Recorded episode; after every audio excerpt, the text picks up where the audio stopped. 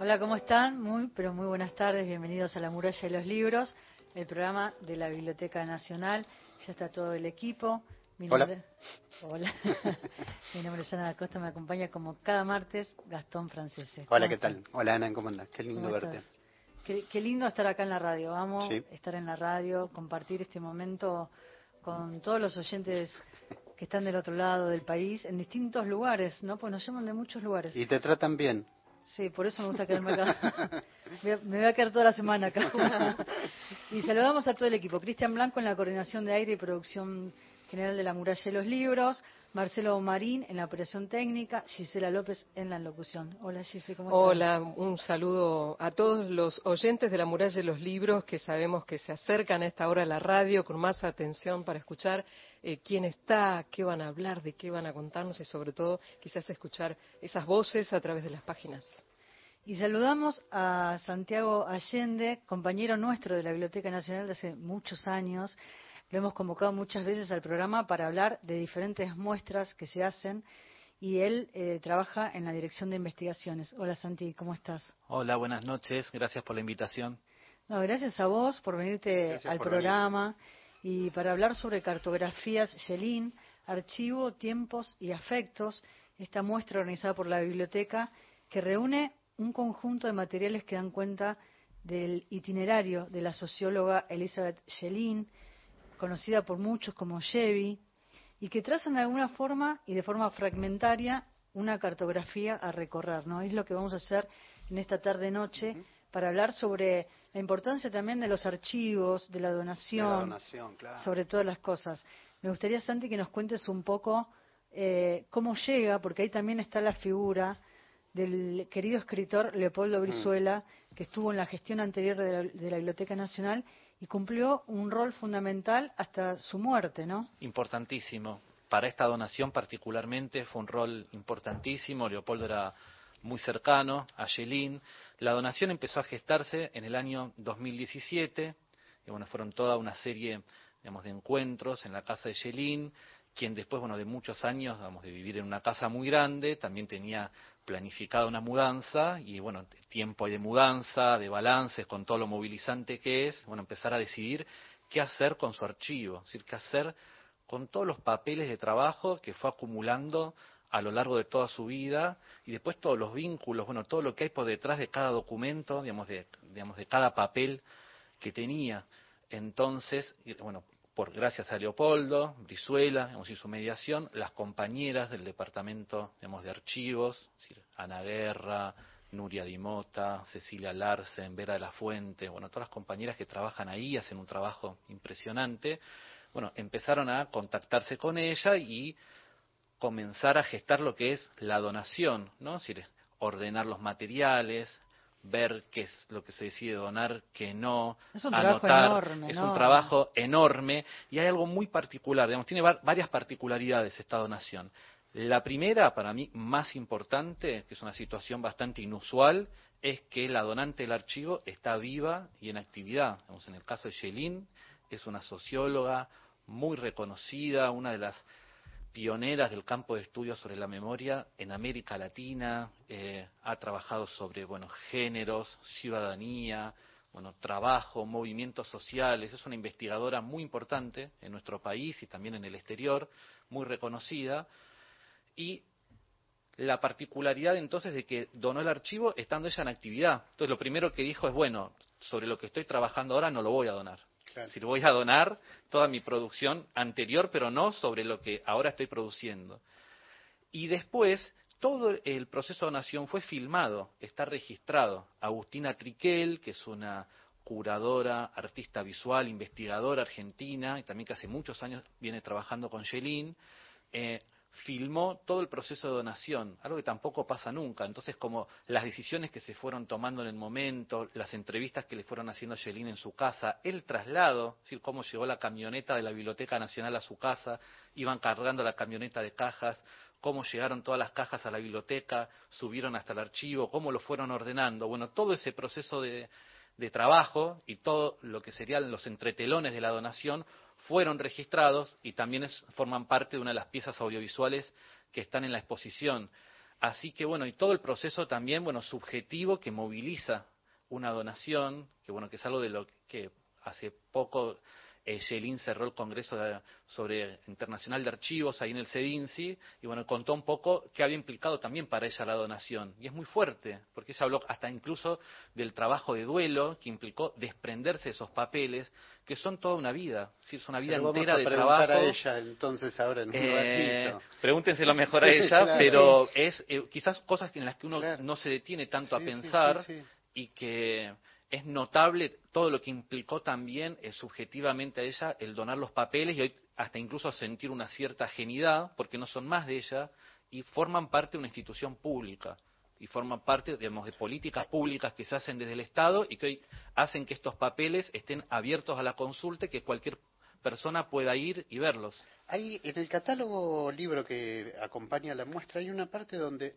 señalan, mira, creo que la tengo acá.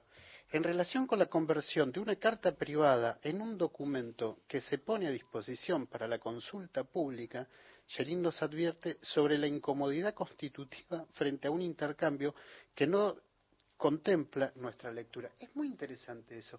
Es decir, es una carta que yo le escribo a Ana y de golpe eso se hace público y, nos pone en una situación de incomodidad. Esa carta lo público y lo privado. Claro, estaba destinada a verse o no. Es interesante es lo que hay, claro, poníamos como la frontera no porosa que hay entre lo público y lo privado y que ella también, bueno, la politiza pensando desde el feminismo, ¿no? Es una investigadora, digamos, que se, también se para desde esa perspectiva, digamos, en, su trabajo, y entonces como la frontera entre lo académico, lo político, digamos, ¿no? El mundo de lo público y del ámbito de lo privado, de lo doméstico, mm. hay un borramiento. Sí, totalmente, eh, Y es algo sobre lo que ella reflexionó mucho. Bueno, también, bueno, fue muy pensada toda la donación y hay una sección en la, en la muestra, digamos, de la parte de correspondencia, eh, en donde también se entrecruzan esas, esas dos como esos, esas dos líneas, ¿no? Como la, eh, la línea, digamos, de todas las cartas, digamos, de los intercambios, y de las distintas como complicidades, lo que llamamos en, el catálogo la trama afectiva. Entonces, como en el intercambio con muchas, por ejemplo, colegas, se fue generando también como toda una red de complicidades, vínculos.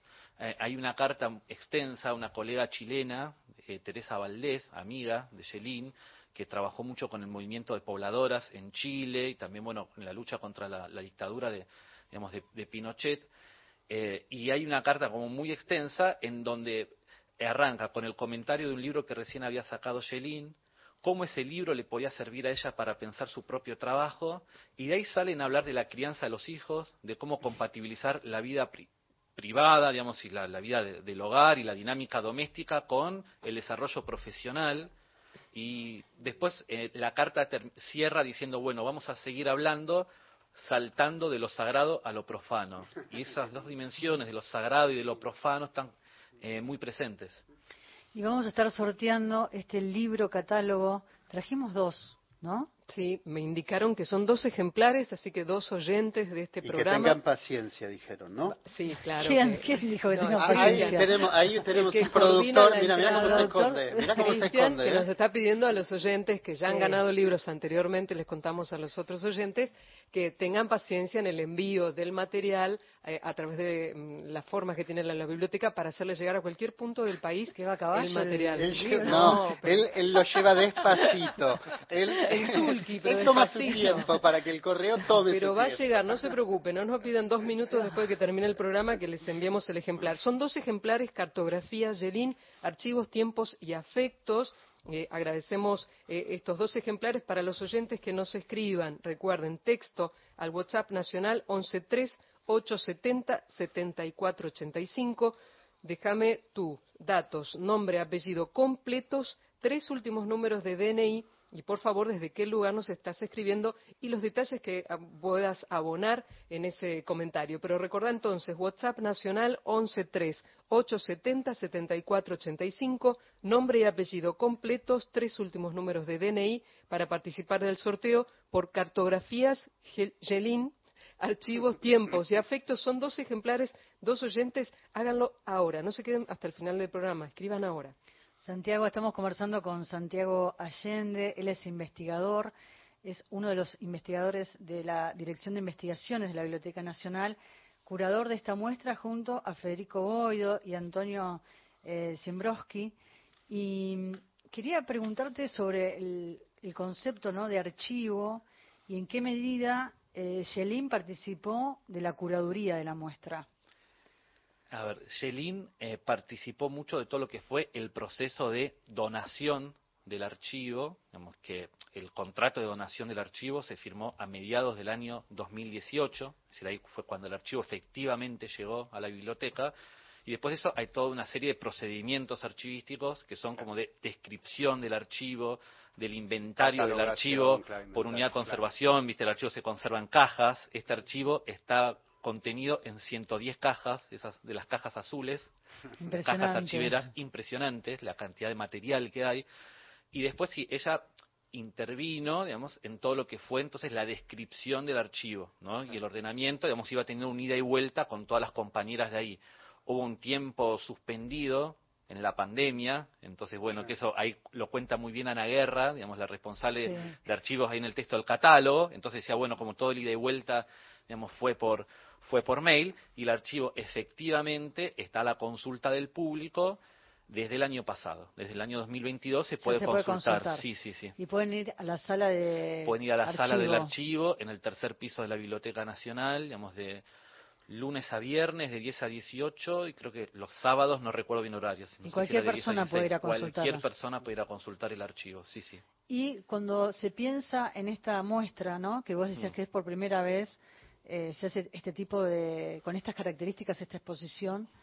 ¿Ella intervino o no en la curaduría? ¿O los dejó a ustedes? Nos dejó, nos dejó. Y ahí es, es interesante ese proceso que te decía antes yo del trabajo de duelo, del desprendimiento. ¿Viste? En un momento dijo, bueno, a ver, realmente esos papeles como ya no son míos, están a la consulta pública. Entonces, bueno, hagan ustedes su, su trabajo, digamos, como los dejo hacer. Participó, sí, de manera muy generosa, nos abrió la puerta de su casa para ir a entrevistarla. Vino un día a la biblioteca también para que la entrevistáramos. Hay parte de la exposición que es un trabajo que ella hizo con la fotógrafa Alicia D'Amico, que se llama Podría ser yo, que es hermoso. El archivo de Podría ser yo no formó parte de la donación, lo tiene ella todavía en su casa. Entonces, bueno, también fuimos a la casa para, para hablar sobre ese archivo, también para, bueno, digitalizar una parte. Es, interesante porque eh, en esto que vos decís de duelo, hay también una, ¿cómo lo podría decir? Eh? Voy a intentar utilizar esta figura. Es también darle la posibilidad de que ese archivo cobre vida. Es decir, hay una operación de lectura que van a hacer ustedes con ese material, que tal vez ella haría otro. Y ahí es donde... cada persona que lo vaya a consultar va a tener su lectura.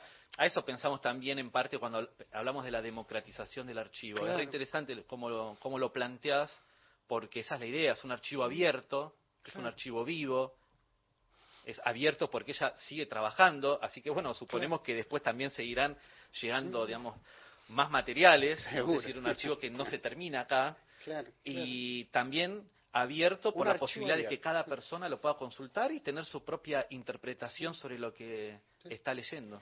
Y todos ustedes, los oyentes que están ahí del otro lado, pueden ir a la muestra Cartografía Shelin, Archivo, Tiempos y Afectos, que se puede visitar hasta el 31 de marzo del año que viene, de lunes a viernes de 9 a 21 horas y sábados y domingos de 12 a 19 en las salas María Elena Walsh y Leopoldo Lugones de la Biblioteca Nacional, que es apenas uno ingresa a la Biblioteca Nacional.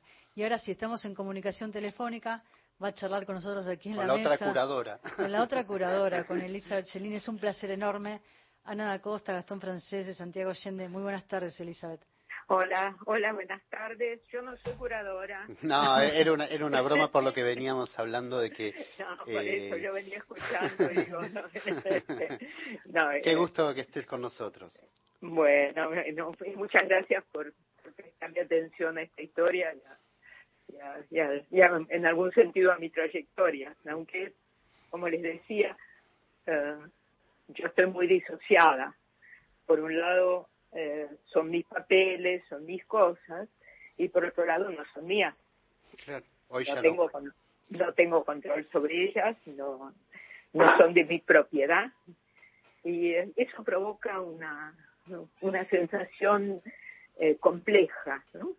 como digo, un poco disociada, como si la mitad mía está en los papeles y la otra mitad está afuera a la distancia observando, tratando de objetivar. O sea, un sentido una es al mismo tiempo objeto, porque están ahí los objetos que, que fueron míos, los objetos, los papeles, las, todo lo que está ahí, las tramas de lo que está ahí, y, y por otro lado, yo tengo que mirarlo o quiero mirarlo como si fuera una exposición de otro, de otra, no mía. Quiero tomar esa palabra que, que dijiste recién de las tramas, porque esas tramas generan nuevas tramas, ¿no? En quienes vuelven a leerlo, vuelven a consultarlo para diferentes temáticas, eh, generando nuevos textos, nuevas miradas, nuevas, nuevas lecturas. Pero quiero ir al momento en que tuviste ese vínculo, porque quiero rescatar la figura de Leopoldo Brizuela, que está en el catálogo. Hay una fotografía bellísima que estás con él y, él está leyendo una de las cartas. Me gustaría rescatar la figura de Leopoldo Brizuela. Bueno, Leopoldo fue fundamental en esto porque este, yo lo conocía, no íntimos amigos, sí amigos, era uno de mis amigos y él estaba trabajando en la biblioteca y en conversaciones que yo me, iba, estábamos pensando en una mudanza y que había un cuarto lleno de cajas y papeles y, y este esos esas carpetas colgantes con correspondencia y todo eso y que yo no sabía qué hacer con todo eso y entonces ahí surgió la idea de la donación y, y bueno y ahí él, tuvo mucho que ver, estuvo mucho, mucho que ver y estuvo muy presente. O sea, esas filmaciones que hizo hicieron Agustina y Diego de la preparación en mi casa, de las conversaciones en mi casa, son horas y horas y horas de grabación, de filmación, eh, increíbles. Y ahí la figura de Leopoldo es central, porque tiene una sensibilidad, eh, por un lado una, un, aprecio por la investigación de las ciencias sociales, cosa que no muchas veces se encuentra.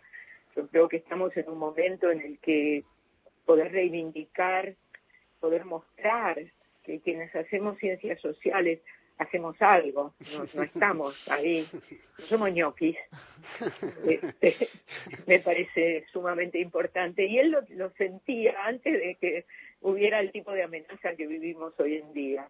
Este, y él lo sentía y, tenía un respeto y una calidez hacia eh, el trabajo de investigación muy importante. Al mismo tiempo, eh, tenía una sensibilidad humana única y, y una percepción de las realidades. O sea, a mí me tocó eh, hacer participar en la presentación de su última novela, Ensenadas, y la novela esa era un, es un pedazo de la historia argentina, mm. vista en, términos ficcionales y no tan ficcionales. Es, un, es una pieza de investigación también, eh, que incluyó tanto tiempo que pasó eh, tratando de reconstruir el habla de la década del 50, cómo la gente, su pueblo, en su barrio hablaba, o, como una vez me contó, horas y horas y horas viendo caer la lluvia, distintas lluvias, y anotando sensaciones frente a la lluvia, porque en la novela hay mucha lluvia. Hmm. Y entonces, ¿cómo expresar eso que uno siente frente a la lluvia? O sea que para mí Leopoldo ha sido una figura ah, importantísima en la donación y más allá de la donación en el como persona, eh, como intelectual, como escritor. ¿no? Estamos hablando con Elizabeth eh, nos estamos dando este, este lujo. Ya vuelvo al archivo, pero déjame, porque no puedo eh, no darme el lujo de hacerte esta pregunta. Vos trabajaste mucho con la memoria como un campo de lucha y disputa por el sentido que se da con el pasado. Y me parece que es muy interesante preguntarte a vos hoy, en este momento, donde acá sí se puede reactivar por lo que estamos viviendo como sociedad, cuando desde ciertos lugares se intenta llegar a un negacionismo, donde se empieza a disputar por ese discurso del pasado. ¿Cómo estás viendo esta situación vos que trabajas con la memoria? ¿Y que creo que sos quien tiene que decir algo al respecto. Bueno, digamos que lo que tienen los archivos para esto, para estas disputas, es que ahí hay huellas del pasado. Están esas huellas que frente a alguien que dice esto no pasó, uno puede mostrarle, mira, sí, sí, pasó.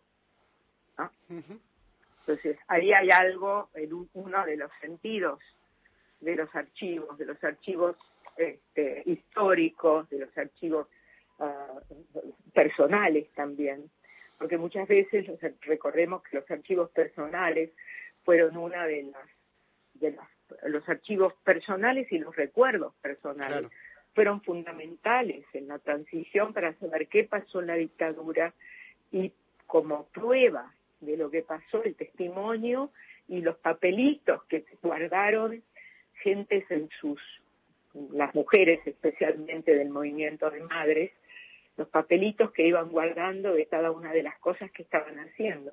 Y esa es la evidencia de que pasaron las cosas. Entonces ahí hay, una función del archivo que tiene que ver como la documentación de que algo pasó.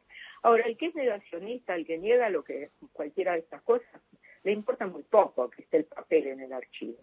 Porque la, disputa es por una disputa política de hoy, que usa, se usa el pasado, pero la disputa es una disputa hoy. Y necesitamos buenas herramientas para esa disputa, pero que no son solamente información. Esa es una de las cosas que sale con los trabajos sobre memoria, que no alcanza con decirle, mira, mira, está este documento, esto pasó, no podés decir que no pasó porque el que quiere seguir negando seguirá negándolo.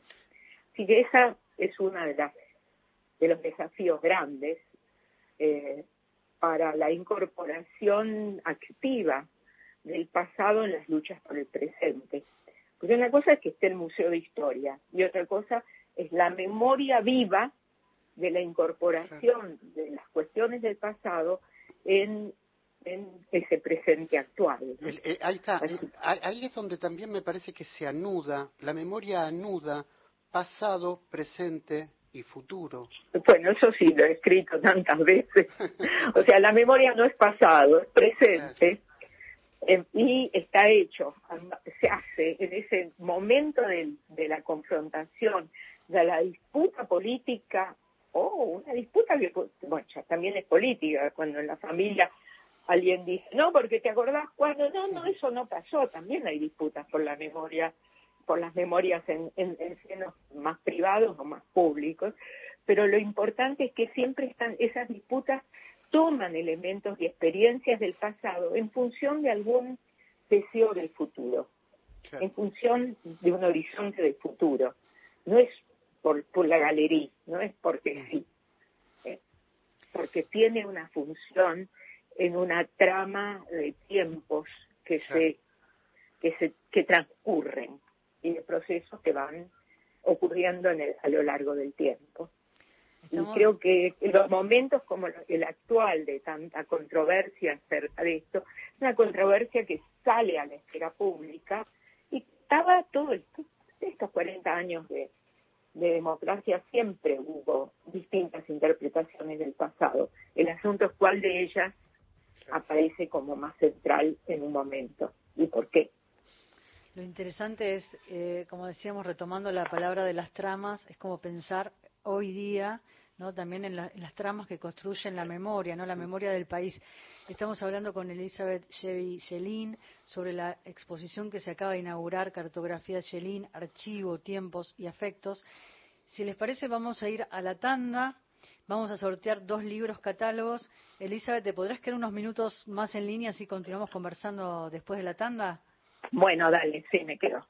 Recordad que estamos en la muralla de los libros hasta las 8 de la noche, dos ejemplares de esta, e, esta posibilidad que te damos de tener un sorteo. Cartografía, Yelín, Archivo, Tiempos y Afectos. Nos tenés que escribir al WhatsApp de la radio 113-870-7485 con tus datos, nombre, apellido completo, tres últimos números de DNI y participás del sorteo como ya están haciendo algunos oyentes que nos escriben de todo el país. Nosotros ahora nos vamos a las noticias en la radio pública, Radio Nacional AM 870. Ni la estática cuentan por qué.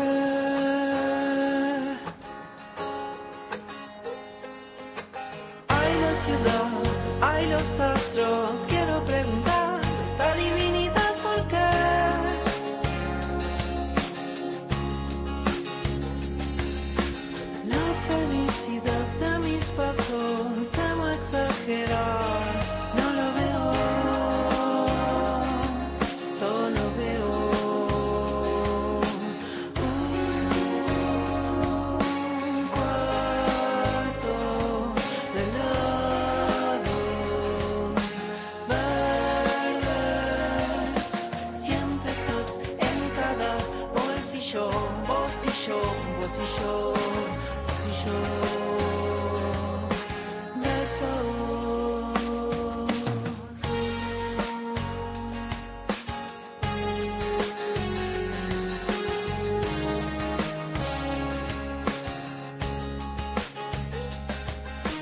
La banda Los Besos haciendo un poquito de este helados verdes. Dice, yo te dije, helados verdes, pista... ¿por qué elegiste? Me dijiste. ¿Por qué elegiste por el pistacho? ¿Te Porque me gusta el ganas? pistacho. Ay, a mí Y- también. Y, bueno, vos- y a vos también te vino esa Sí, imagen del sí, pistacho. Sí, sí, las dos. Pensamos en lo mismo. Esto sigue siendo la muralla y los libros con invitados. están Aquí en piso y también Está- y telefónicamente. Y telefónicamente con Elizabeth Yelin. Estamos hablando de esta exposición que se acaba de inaugurar en la Biblioteca Nacional, Cartografía de Yelin, Archivo, Tiempos y Afectos.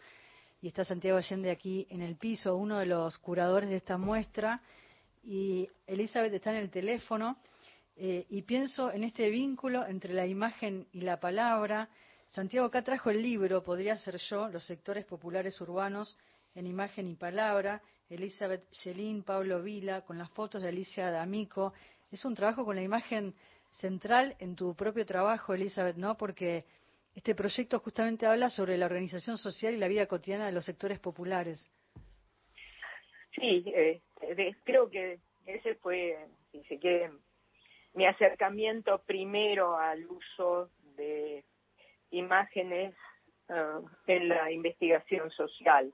Eh, el interés mío por la fotografía era muy anterior, pero más como hobby o como reflexión de tipo personal y eh, hay un momento en el que una se da cuenta que eh, hay algo en, en lo que nos muestran las imágenes eh, que no es lo mismo que las palabras.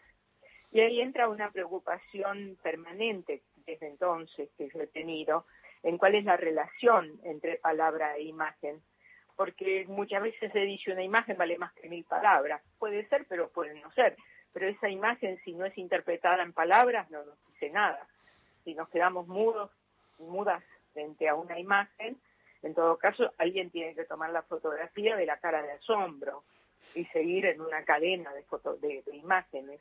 De modo que la relación entre palabra e imagen no es una relación sencilla, y menos todavía en el discurso o en el lenguaje o en la escritura académica, donde muchas veces, digamos, la historia del arte sería como el ejemplo más, más, más, más importante, con palabras se interpretan imágenes. Hay otras veces en que se ponen imágenes ilustrativas de las palabras que uno dice, que uno escribe. Y mm, la relación, buscar una relación que no sea ilustrativa y que no sea de analizar la imagen en sí, sino de encontrar el diálogo entre imagen y palabra, no es una tarea sencilla y creo que eh, la hemos estado trabajando hace 40 años.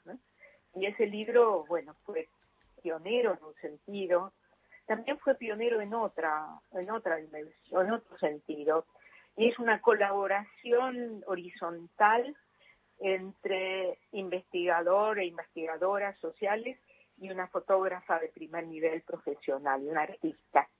O sea, la colaboración no es sencilla tampoco, y esa fue una experiencia única el trabajo con Alicia, eh, que bueno, no era cualquier fotógrafa, era una fotógrafa que estaba en un, activismo uh, feminista, estaba también en un activismo de tipo social, de modo que confluyeron nuestros, nuestras inquietudes, nuestras maneras de mirar el mundo y pudimos hacer ese trabajo.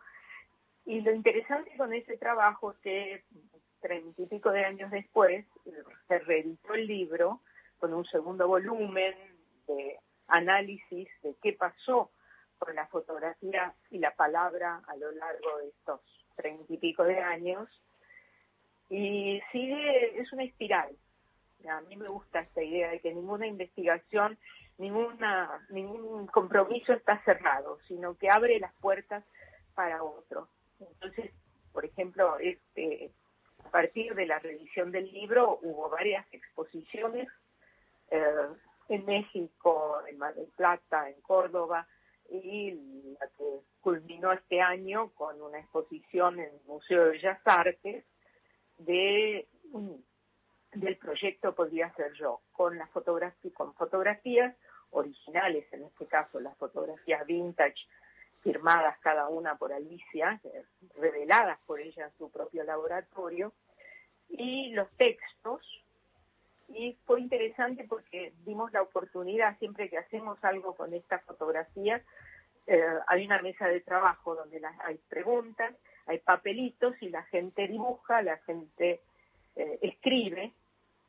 Y yo tengo aquí sobre mi escritorio el paquete de casi, yo diría que son aproximadamente 700, 800 papelitos que la gente dejó en el Museo de Bellas Artes con algo alusivo a la exposición, o sea que algo le llegó a todo el mundo. Qué lindo, ¿no? Porque genera eh, una nueva lectura también de la muestra. Nuevas lecturas, por eso lo llamamos espiral, mm. porque es como que se van, y esto lo vamos a seguir, estamos programando en algunos barrios populares, que también estuvo la exposición en barrios populares.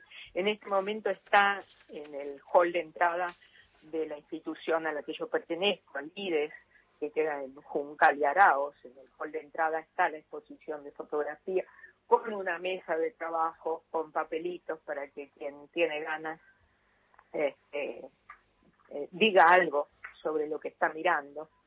Así que me parece que ahí hay algo, pero hay una parte que tiene que ver con esta indagación sobre la relación entre imagen y palabra, y otra parte que tiene que ver con la relación o con el diálogo entre investigadores e investigadoras sociales y artistas. Eso tenemos otro proyecto que está también circulando por allá. Y tenemos esta idea de que el producto no se cierra. No es un libro que se acabó, se cristalizó en un libro y chao, sino que ese libro provoca nuevas cosas. Y esas nuevas cosas son parte de los procesos vivos, activos, de reflexión, de trabajo sobre la realidad que nos toca vivir. Estamos hablando con Elizabeth Chelín y estamos, oh, estamos acá con Santiago Allende y voy a renunciar a mi pregunta y los voy a poner en conversación a ellos porque creo que es interesante también que de alguna manera den cuenta de ese vínculo que se fue trabajar con archivos pero también con emociones de alguna manera. Eh, hola Chevy, buenas noches. Eh, hola, hola Santi, ¿cómo estás? Bueno, yo eh, aprovecho esta ocasión o esta oportunidad para agradecer enormemente el trabajo del grupito de investigación de Santiago Fede y, este, y Antonio y del trabajo de la gente de archivos personales, Ana Nuria y el resto del, del equipo. Es impresionante lo que han hecho. Cuando yo lo miro desde afuera, digo, en este momento Santi Allende y, y Fede y, Antonio saben más de mí que yo misma, porque se metieron en cada vericueto, en cada lugarcito, este, de papeles que son los papeles de la de la vida, ¿no? De la experiencia. Así que son como como curadores de mi vida. Santiago, vos, ¿cómo fue ese vínculo? Eh, habrá un, placer y un, privilegio trabajar con ella. Eh, nos abrió la puerta de su casa, fue como muy generosa de entrada, digamos, desde el primer momento. Es que en el acto de la donación hay algo de generosidad inmensa. Y yo me quedé recién con lo que decía del espiral, porque este archivo también forma parte de esa lógica mm. en espiral. Y también, viste, la, exposición, eh, el eje que atraviesa la exposición son las preguntas. Las preguntas también que forman parte digamos, del trabajo de investigación digamos, de Yelin son preguntas abiertas, preguntas que habilitan a la reflexión, no son preguntas cerradas en sí mismas, y esas preguntas están presentes en las salas, están presentes digamos, en, cada, en cada rincón, en la marca de la muestra, donde simulamos estanterías con los estantes y las cajas están rotuladas con preguntas, son los separadores que están en el catálogo, y también entonces es esa indagación, esa preocupación permanente también en cómo la, la obra, la producción llega a la otra persona y también qué se abre a partir de ahí. Eso es lo que también eh, quisiéramos que suceda con la muestra. Las cartas, por ejemplo, digamos, parte de las cartas están tramadas con el proyecto de Podría Ser Yo, entonces también hay colegas de, de que le escriben, que le hacen devoluciones alrededor del libro de fotos. Qué eh, sí, es realmente muy lindo, es, es muy conmovedor digamos, para nosotros. Y, y también pensar en la decisión de donar el archivo a una institución pública que cualquier persona pueda ir, que cualquier persona lo, puede, lo pueda consultar. Eso implica también una verdadera democratización del archivo y no quiero dejar de mencionar a una compañera importantísima del área de diseño, porque con, con toda la cuestión este catálogo, que también es, tan bello, es tan atractivo, Veronique Pestoni, Vero ha, hecho un trabajo impresionante. También el catálogo, digamos, importantísimo soporte. Pienso en estas palabras sueltas que se fueron diciendo que tiene que ver con la donación, se habló del duelo, ¿no? de sentir la genidad pero también en la construcción de una política pública, en una política de Estado, en esto de compartir los archivos y en esta generidad también la generosidad tuya, ¿no? De, poner ese material a disposición de todo el mundo. Yo creo que lo, bueno, en parte también eh, una ha trabajado fundamentalmente toda mi carrera ha sido carrera, bueno, una buena una parte de la carrera, no toda, una parte de la carrera ha sido como investigadora del CONICET, o sea, como una empleada del Estado. Y lo que una produce como empleada del Estado este, debe volver a, lo público. O sea, me parece que no podemos atopiarnos. Este, yo, yo digo, me río si se quiere. Eh, yo tengo acá, o sea, va una nueva, un pedazo más de donación en el próximo mes o dos, que tiene que ver con todos los materiales justamente del libro Podría ser yo. Todas las entrevistas, todas las fotografías, que son fotografías hechas por Alicia, eh, este, reveladas por ella, con su número de su inventario de catálogo propio eh, entrevistas grupales, eh, comentarios, toda esta correspondencia de gente que vio y que respondió al libro.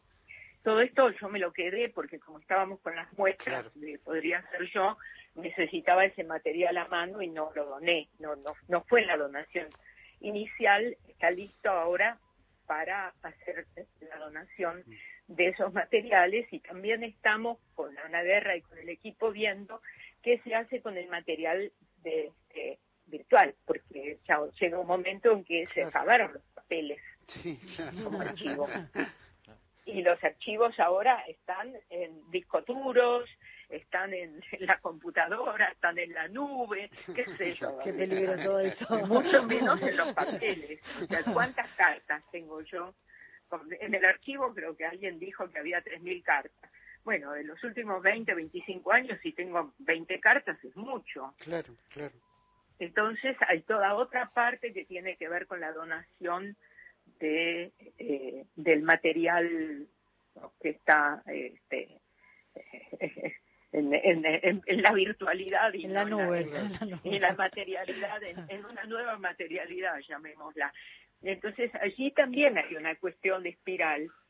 Eh, eh, porque en esa espiral eh, una va agregando cosas y va recibiendo eh, lo que la gente hace con eso también, ¿no?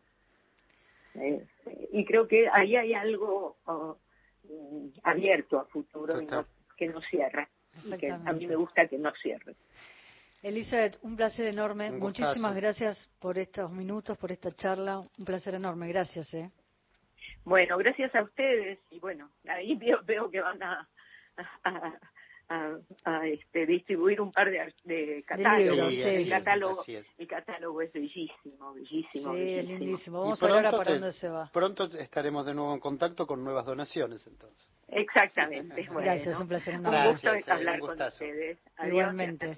Elizabeth Shelin pasó esta tarde por la muralla de los libros el programa de la Biblioteca Nacional. Gracias, Santiago Allende, un placer enorme. Muchas gracias a ustedes. Buenísimo. Y visiten la muestra Cartografía Yelín de lunes a viernes de 9 a 21 horas, sábados y domingos de 12 a 19 en las salas María Elena Walsh y Leopoldo Lugones de la Biblioteca Nacional, con entrada libre y gratuita. Vamos a la música. Vamos. Este es un tango que los piojos lo hicieron rock y ahora les digo por qué. Esta noche no sé. Tengo miedo de preguntarte por qué lo elegiste. no, no, ahora Se después, llama Shira Shira. después les cuento. Te da no, miedo. ahora- Escuchamos unos Te da miedo, no preguntes.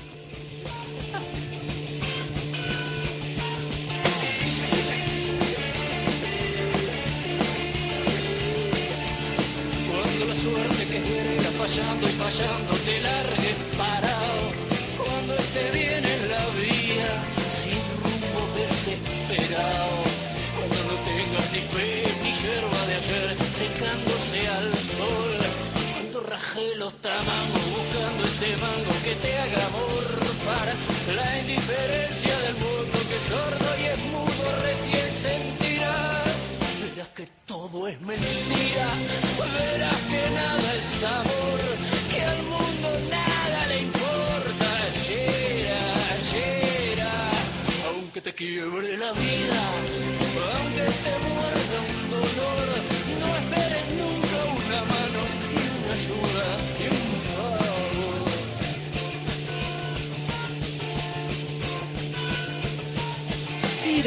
Los piojos y elegido por la conductora. ¿Y por qué? ¿Por qué? Porque lo escribió Enrique Santos Discépolo y esta noche miren el partido de Argentina. Ya sé que es tarde. Acá los abuelos no la van a. No ¿Van a mirar el partido? No, después me pasás el video. No, van a pasar ¿Por la promo en TV Pública Ah. de Mordisquito. A mí no me la vas a contar. El programa que estamos haciendo entre Biblioteca Nacional, Radio Nacional y Televisión Pública. Bien. Se viene una serie de ficción dentro muy muy pronto, ficción de calidad por la pantalla de televisión ríe. pública. Sí, porque ya me sé la promo de memoria. Pará, mordisquitos entonces, pará, que tenemos a alguien con quien queremos charlar por unos Sí. minutos. A ver, Ahí vamos, dale. ustedes. Aparte de decirte, Adrián de Saavedra, perdón, Adrián de Saavedra, Adrián Cerventi se lleva el ejemplar, porque si no no voy a tener tiempo de decirlo, Ah, y Alejandra eh, Fuentes, desde San Miguel, se llevan los dos ejemplares de cartografía Yelin. Qué bueno. ¿Qué Ahora otra vamos a, actividad? a conversar unos minutos con Diego Manusovich. Yo quiero que venga un día acá al programa. Sí, tiene que en venir, vivo. y hablar Ahora vamos a difundir la actividad que se viene del ciclo de literatura infantil y juvenil.